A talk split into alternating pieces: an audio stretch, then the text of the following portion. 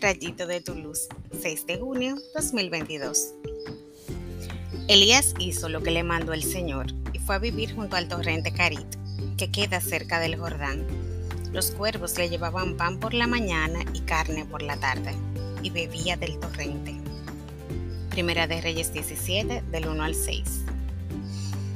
Elías fue obediente y recibió lo que necesitaba para vivir por un medio extraordinario. Los cuervos eran sus sirvientes.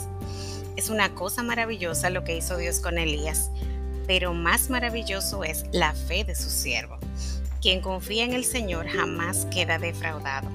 Si estás pasando por dificultades, recuerda esta palabra porque el Padre te proveerá de lo necesario material y espiritualmente para que sobrelleves tus circunstancias.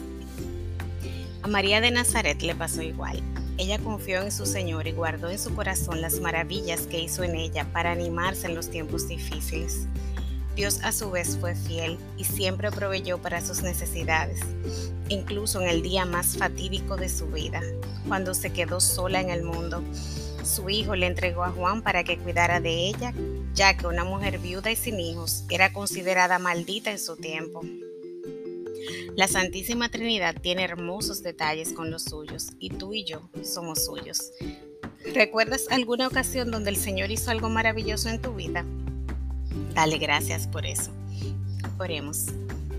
Gracias, Padre, por tanto amor, por tantas gracias recibidas, comenzando por el don de la vida, por el amor y cuidado de mis padres, por la relación con mis hermanos y amigos, compañeros de trabajo, por mi descendencia biológica y espiritual.